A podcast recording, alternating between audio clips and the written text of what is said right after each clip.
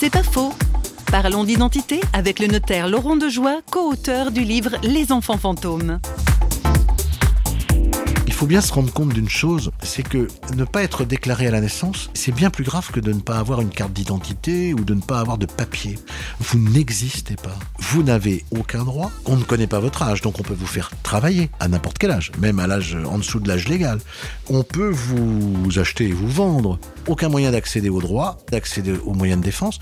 Vous pouvez être utilisé pour faire la guerre. Il y avait des enfants soldats qu'on envoyait se battre. 1000 enfants disparaissent, personne ne pouvait le savoir, puisque de toute façon, c'est 1000 enfants qui n'existaient pas, qui n'étaient pas déclarés. On peut pas se marier, mais par contre, ça n'empêche pas d'être victime, au contraire, même quand on n'a pas d'identité, et surtout de d'extrait de naissance, de pratiques sexuelles, de prostitution, de réseaux de prostitution, etc. C'est pas faux, vous a été proposé par Parole.fm.